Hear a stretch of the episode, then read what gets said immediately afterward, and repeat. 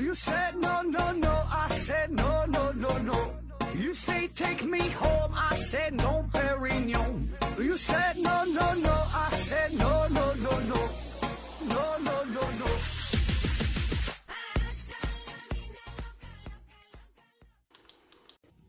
拼命探索，不计后果。欢迎您收听《思考盒子》，本节目由喜马拉雅平台独家播出。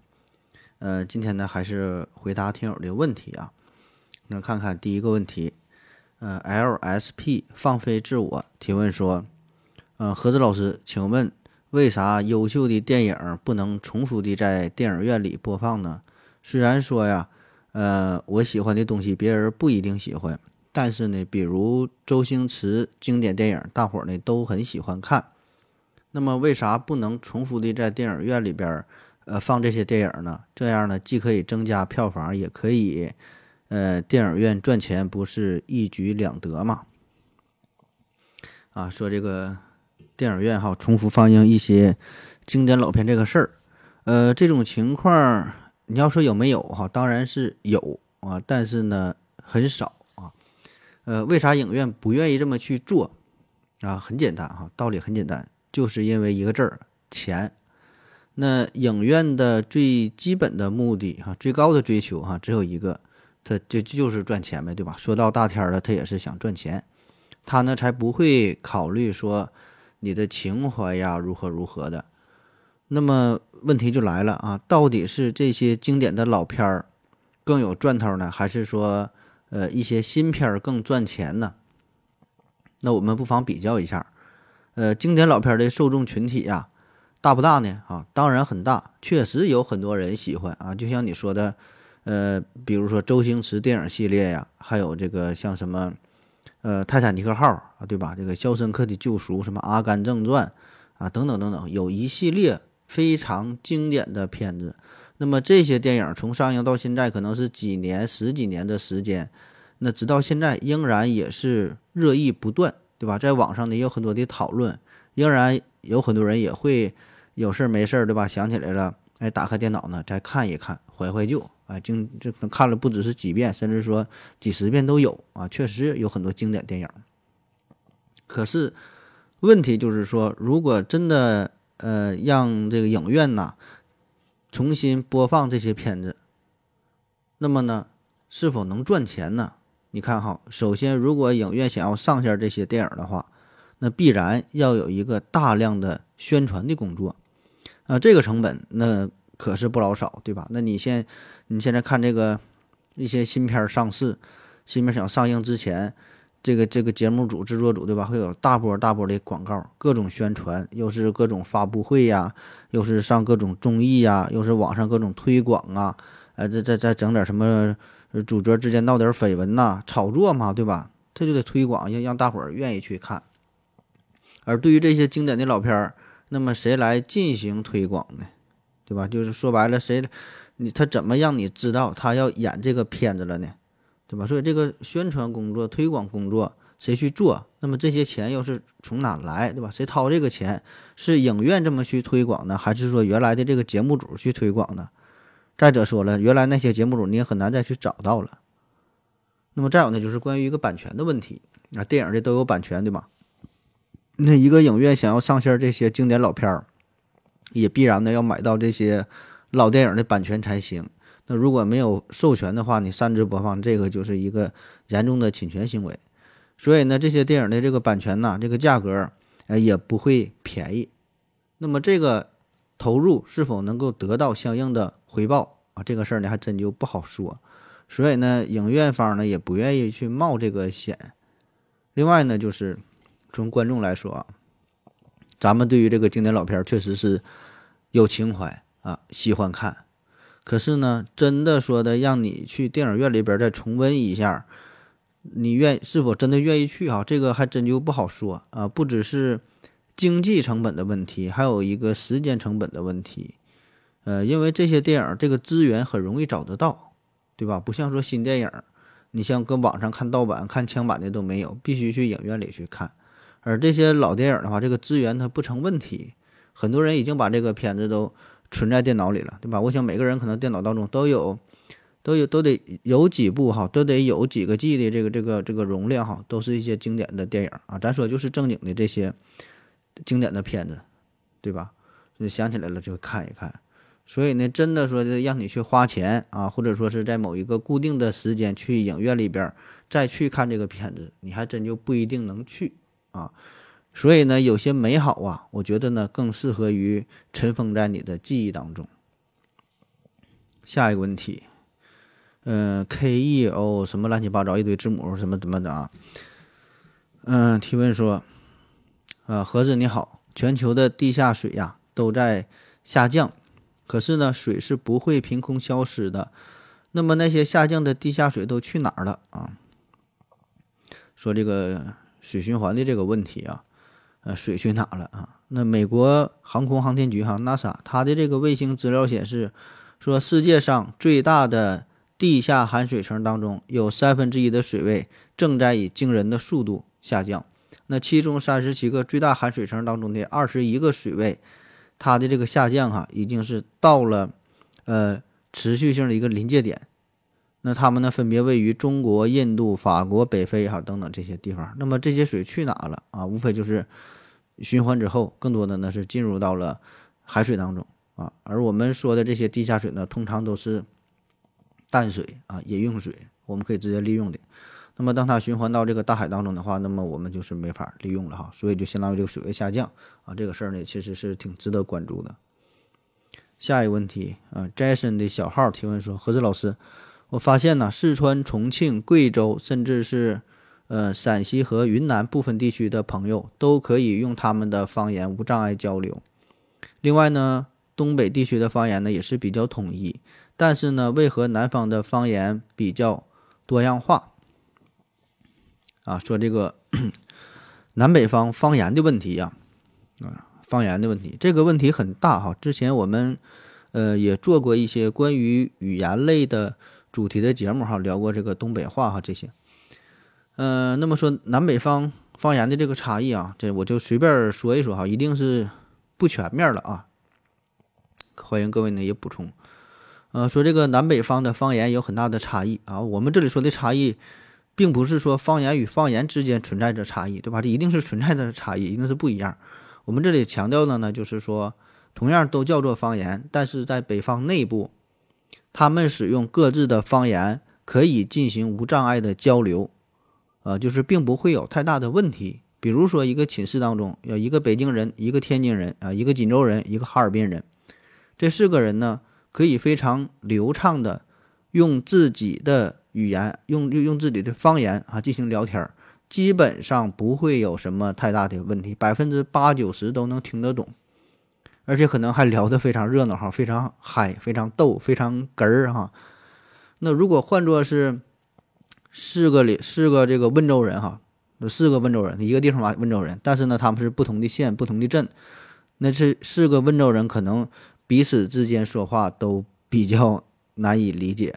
啊，就是这个方言呢，这差异会很大啊。为啥会这样？哈，就同样都是方言，为啥北方方言方言之间这个差别这么小？南方相对要大一些。嗯，首先来说哈，从大的方面来说呢，呃，语言当中这个方言本身就是存在着很大的差别，很正常。听不懂其实是一种常态啊，这个很正常。听得懂反倒是有点不太正常。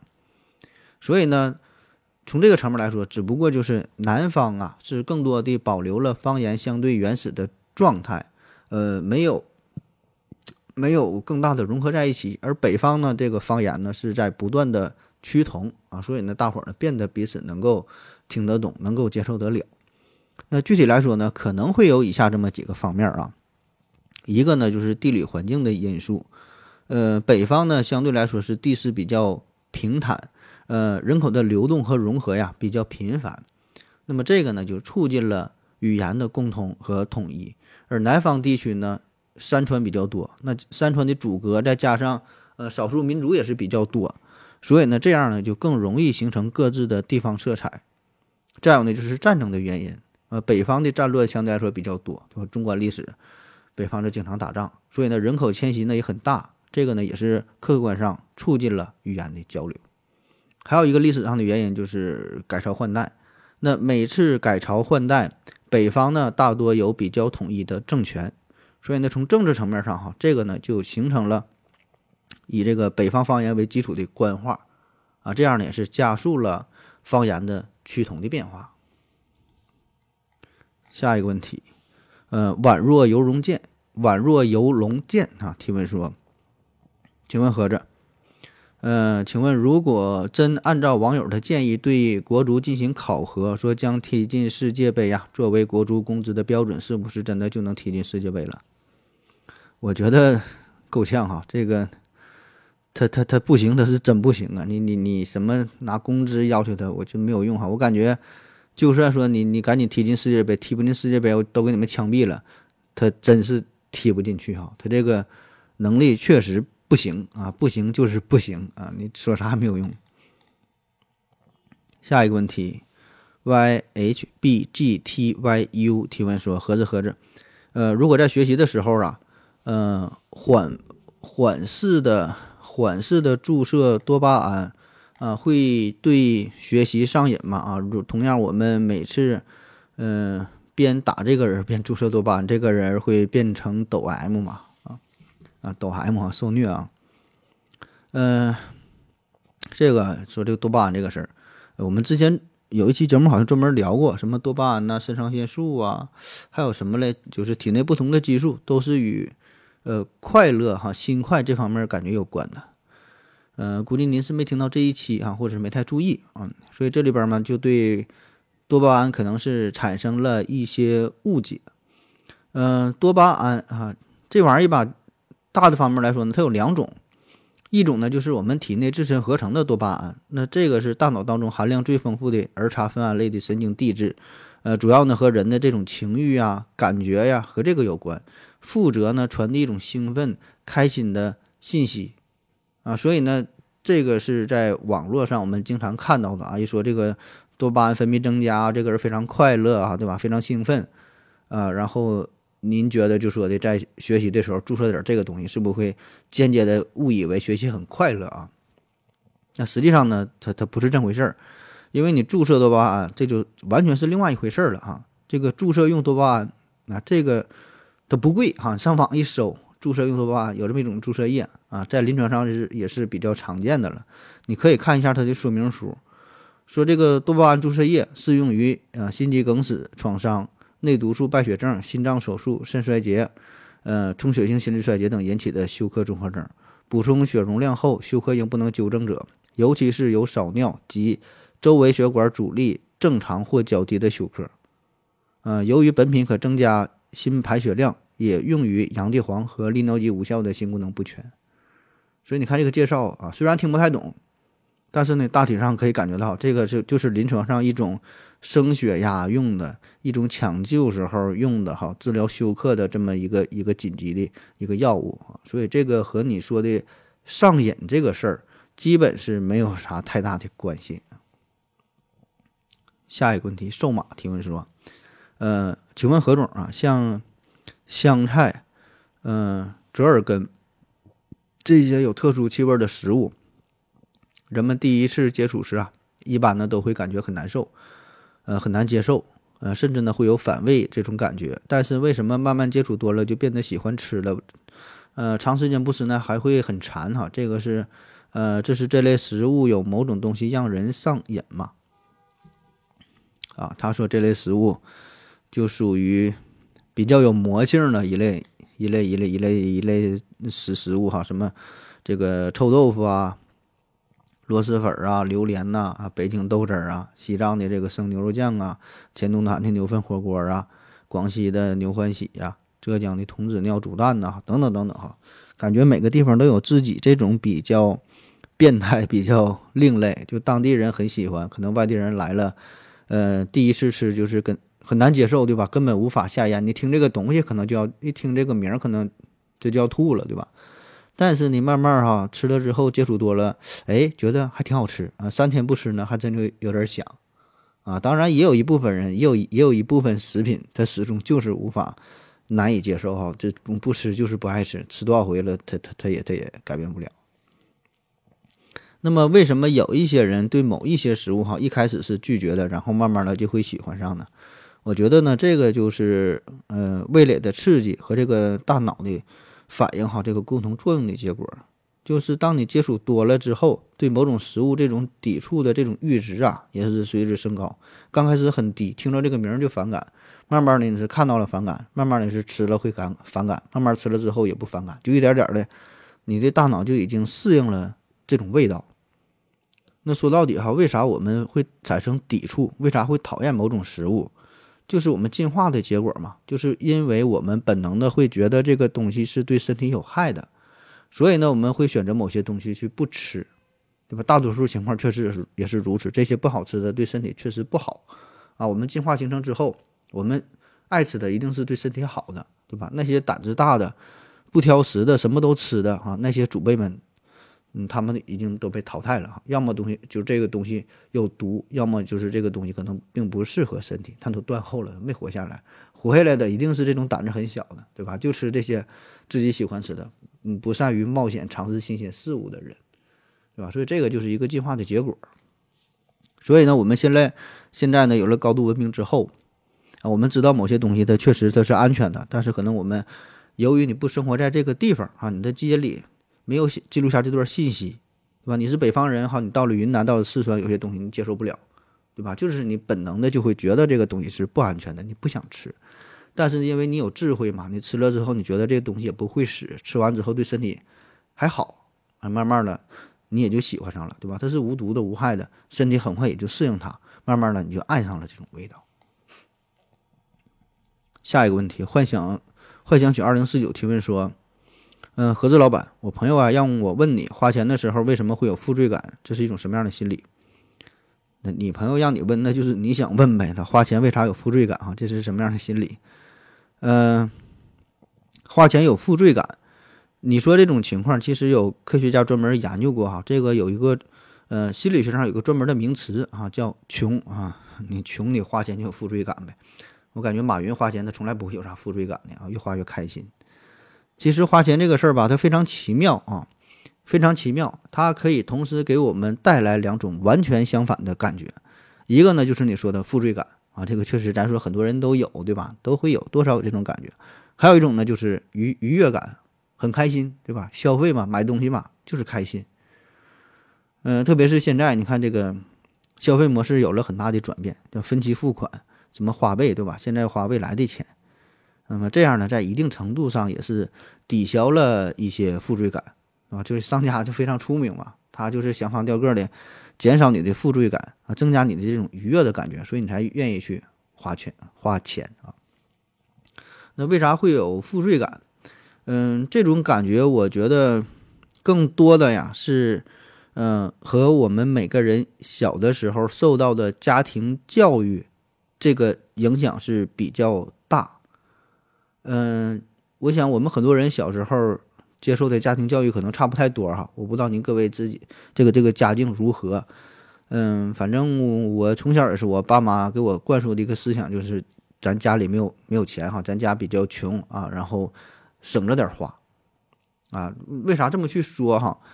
嗯，第一个原因当然就是因为真的穷对吧？确实没有钱对吧？所以呢，家长从小就告诉你这个不要跟别人去攀比啊，咱咱咱自己吃自己的，穿自己的啊，咱家里边并不富裕。所以呢，就灌输你这种思想。另外一方面呢，就是即使家里边家境还好，那么父母呢也是希望自己的孩子啊能够养成这种非常艰苦朴素、勤俭节约的习惯，是吧？一个好的家风，对吧？你再咋有钱，呃，你也你也你也你也不能败家，对吧？你得形成良好的习惯。所以嘛，就是特别是像咱父母这一辈人，对吧？你再咋有钱，他们也是经历过。特殊的一个时期，对吧？从小呢也是，他们就有一个好的这个这个这个风格啊，就艰苦朴素。所以呢，即使在生活富裕起来之后，呃，仍然以一种高标准哈、严要求来约束自己的孩子。所以这样造成的结果就是，父母哈就这么去教育自己的子女，那么就总让咱们觉得在花钱的时候，就就好像是一种非常罪恶的行为。啊，特别是花父母钱的时候，这种罪恶感尤为严重。那等到自己独立之后，自己挣钱自己花的时候，呃，童年的这个这个阴影啊，仍然是笼罩在自己的心头。所以你每次花钱的时候，仍然会有一种负罪感的存在，啊，所以这里边也是提示各位父母啊，嗯，要给孩子树立一个相对健康的、良好的、科学的金钱观念。呃，理性对待消费这种行为啊，既不是让他过分的节俭，呃，也不是让他铺张浪费、大手大脚，而是呢能够合理的规划，对吧？然后就是告诉你如何去赚钱，如何去花钱，呃，就是达到一种一种一种平衡，对吧？不是刻意的省钱，该花的不花，不该花的不花，对吧？啥也不花，啊，对吧？也不是说的我这这不管有没有，我先花了再说，这个都是不太好的观念啊。好了，下一个问题，顾德彪提问说：“何总怎么理解精致的利己主义者？利己主义者啊，嗯，精致的利己主义这个事儿，咱先说说什么叫利己主义哈？利己主义，利就利益的利哈，自己的己哈，这种主义啊，这个呢是一个专有名词啊，不难理解。表面上来看呢，就是。”只顾自己的利益而不顾别人的利益，不顾集体的利益，哎，凡事呢都是以自我为中心啊，利己主义。呃，其实这个事儿吧，远不像表面上看起来这么简单。那从心理学、从社会学、从哲学、从人文科学等等啊，从不同的角度来看，利己主义哈，它的这个意识啊，也会有一些差别。我个人感觉吧。呃，利己主义哈，这个呢是更倾向于一种呃偏中性的名词，就是说它并没有什么贬义，并不是说利己主义它就不好啊。我觉得这就是某一类人他为人处事的一种方式啊，这就是他的三观，他就是他就是这么去去处理问题，去对待别人的啊。这个咱不去评价它好坏哈，就是你你可以说是不同哈，但是并不能说它就不好啊。因为，呃，就是这个事儿，就是和我们传统的文化，呃，和我们一些固有观念，哈，和我们的这个社会教育可能不太一样，对吧？就是我们会觉得利己主义是跟咱们主流的思想是背道而驰的，呃，我们更加崇尚那种要要要要不求回报的付出，要有爱的奉献，对吧？要我为人人，对吧？就强调的是这些观念，所以呢，总觉得利己主义可能不是那么好，对吧？但是呢，我觉得。这就是一个中性词语啊，没有什么好与不好，而且呢，这个利己这个事儿本来就是人的一种本性啊，或者说是一种动物的本性，一种本能，它是写在你基因里的，不管你愿不愿意去承认哈，它都是客观存在的。所以呢，我们每个人他其实都会存在着利己这种想法，都会有这种行为。然后再说这个精致利己主义者啊，加了精精致哈，加了精致这两个字儿，这就不太一样了哈。这个这就是偏贬义的了，这个就就不太好了啊。精致啊，啥叫啥叫啥叫精致？嗯，就强调有一种人，他们呢智商很高，然后呢世俗啊老道，善于表演，懂得配合，更善于利用体制啊来达到自己的目的。就是就是这种人在职场上可以说是嗯比较常见吧啊，特别是有了多年的经验之后啊，咱叫老油条啊老帮着，哎，每个单位都会有一两个，少说一两个这种人哈，就是你的周边，你们这个办公室里边一定有这种精致利己主义者，你就感觉他平时挺能说哈，但真正干活的时候，哎，他就躲得远远的，啊，表面上呢看这人还不错啊，就很会包装自己。那如果您平时跟他接触的不多，或者是刚跟他接触的话，你感觉这个人还哎还挺好，还挺可爱的，甚至说是挺大方的，这人还挺热心肠，挺友善，都挺好。但是呢，这些都是一种假象哈。慢慢接触多了之后啊，你你就知道了，这个人他完全不是这样啊，叫精致利己主义者。所以遇到这种人儿，咱就多加小心吧哈。这个祝你好运啊。下一个问题，才疏学浅，胸无点墨，呃，提问说。何志先生你好，去年呢，在央视新闻公众号看到了说普度利油单抗纳入医保还要降价，现在落实了吗？福建地区有哪些医院有这个药啊？现在打一针需要多少钱？我问了好多都说没有。嗯，你你说这好，这是叫应该是杜普利尤单抗吧，杜普利尤单抗好像是叫这个达必妥哈这个药。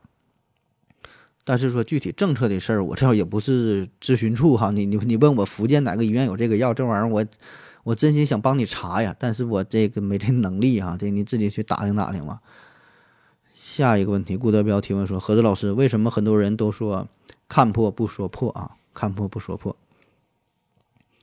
嗯，哎，这期怎么这秋日咋没咋提问呢？你提问这个风格跟这秋日挺挺挺挺像啊。看破不说破哈。嗯，这里边所谓的破哈，啥是破？就是事情的真相呗，对吧？看到了事情的真相，但是不把它说出来。嗯，因为啥呢？就是不是所所有人都喜欢真相，不是所有人都愿意听真话、听实话。人嘛，对吧？多少呢都会有一些虚荣心，谁也没没有那么那么伟大，那么那么坦然，对吧？不能谁也不可能说接受这一切，虽然是真实的，他也不爱听，啊，大伙呢都喜欢听好听的。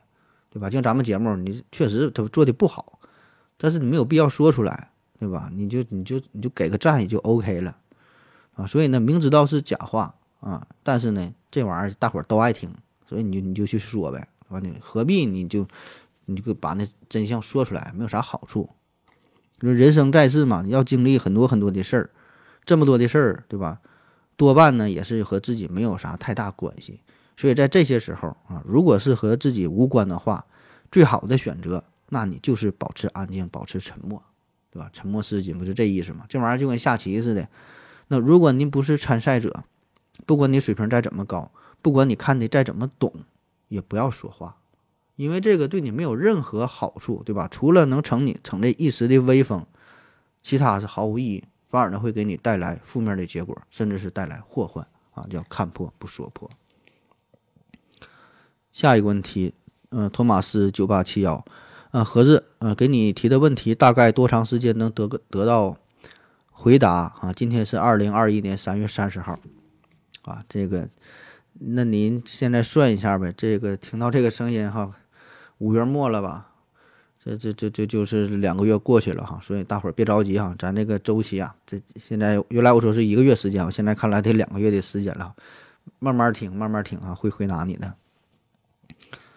嗯，下一个问题啊，最后一个问题，瘦马提问说：何总，为什么那首儿歌《小燕子穿花衣》，我们平时看到的燕子啊，呃，不都是大部分黑色加上腹部有小片白色吗？真的有花的燕子吗？如果没有，那么这首歌填词的人是不是没有仔细看过燕子，或者是故意乱写的？然后呢，下边有人帮他回答了，说这个黑白呀，黑白还是不是花啊？黑白还。还是不是花？比如小花猫、花花牛，啊，又有人回答说，呃，要黑白相间才叫花吧？你把白纸的左半涂成黑，那么这张纸算花纸吗？啊，这个争论啊，关于这个小燕子穿花衣哈，到底是不是 花的衣服？嗯，这事儿如果您真要较真研究一下哈，那我就跟你唠几句啊。一般呢，我们常见的哈，咱所说的这个燕子。指的呢就是叫家燕哈，学名呢叫做 Henry 的 Return Take 哈，这么一个一个专业的学名哈，燕子。那正因为我们对它太过熟悉了，所以呢，其实我们并没有真正的去观察它啊。呃，如果你有机会的话，可以近距离的看一下，近距离的看一下啊。但好像也没有啥机会去看哈，因为在动物园当中或者一些标本，好像没有专门拿这个非常常见的燕子作为标本。它长得啥样的？这种家燕除了黑白两种颜色，其实呢，它还有第三种颜色，就是橙红色，在额部和胸部都有部分橙色的橙红色的这个羽毛。呃，此外呢，如果你仔细看，所谓家燕的这个黑色，其实呢，它也不是纯粹的黑哈，呃，有一部分呢，它会有一种泛着光的一种极深的一种蓝色。所以呢，这种黑白加上橙红加上。加上这种这种深蓝，实际上呢，它也是多种颜色哈，是可以称得上是，呃，花啊花。那在我们极为常见的这个这个家燕当中哈，在全球范围内其实也都有，呃，主要呢有六个亚种哈，它们每种呢都会带有一抹这个橙红的一个亮色，而这个橙红色区域的大小和深浅呢还是有所不同。此外呢，亚种之间胸部深蓝色的这个带状纹和两根像这个剪刀一样的这个尾巴哈，这个尾羽的长度呢也不尽相同。总之吧，就是这个除了黑白哈，再加上另外这淡淡的这两个颜色呢，说它穿花衣呢也没有啥太大毛病啊。呃，然后再说这首歌哈，再说这首歌为啥是穿花衣？其实呢，也并不是真正研究了这个燕子这个事儿啊。这是一个非常感人的故事。说这个歌词是怎么来的呢？呃，这个歌词啊，这首歌词作者呢叫王璐哈，王璐，一九二二年出生于河南省确山县。大学毕业后呢，王璐就成为了开封一家报社的记者。后来呢，开始投身革命。在一九五五年五月的时候呢，他是因为眼病住院治疗。那在这个病房期间，偶然呢就看到窗外有小燕子飞过，然后就想到了这马上啊六一儿童节就要到了，于是呢就创作出了几首儿歌啊，或者说叫儿童诗，就是没有曲子哈，就是干干是这么很简短的小诗，哎，给小孩看的。其中呢就有一首叫《小燕子》，随后呢发表在了《长江文艺》上，哎，这一个事儿。而另外一边呢，就是有一部电影叫做《护士日记》哈，这个呢是这个时候正在上海开拍。然后呢，上海电影厂的作曲家叫王云阶，他呢就接到了一个任务，要为这个片子啊，呃，谱写这个主题曲儿。这王云杰呢就无意中看到了《小燕子》这个词，哎，就相中了，觉得哎这个挺好啊，马上啊就联系到了王璐，说的咱俩进行合作吧。我用你的这个词儿，我配上曲儿，哎，咱们给这个《护士日记》哈这个电影啊做做这么一个主题曲儿。那王璐呢，自然是就同意了。那原文当中啊，他写的词儿还真就是“小燕子穿黑衣”啊，确实是小燕子穿黑衣。但是呢，你这小燕子穿黑衣，你这听起来好像就不不太好，不太好，对吧？形象上感觉确实是这么回事，但是好像不太好。所以呢，王云阶就提议啊，改成小燕子穿花衣。王璐一听呢，确实有几分道理，也就同意了，啊，所以呢，就这样哈，这个小燕子啊，这个歌啊，经过王云阶的润色修改，加上谱曲儿，最后成为了《护士日记》的主题曲儿。随后呢，这个歌就火遍了大江南北，啊，好了哈，今天的节目就是这样，感谢您各位的收听，谢谢大家，再见。如果您也想提问的话，请在喜马拉雅平台搜索西西弗斯 FM。在最新一期的节目下方留言即可，欢迎您的参与。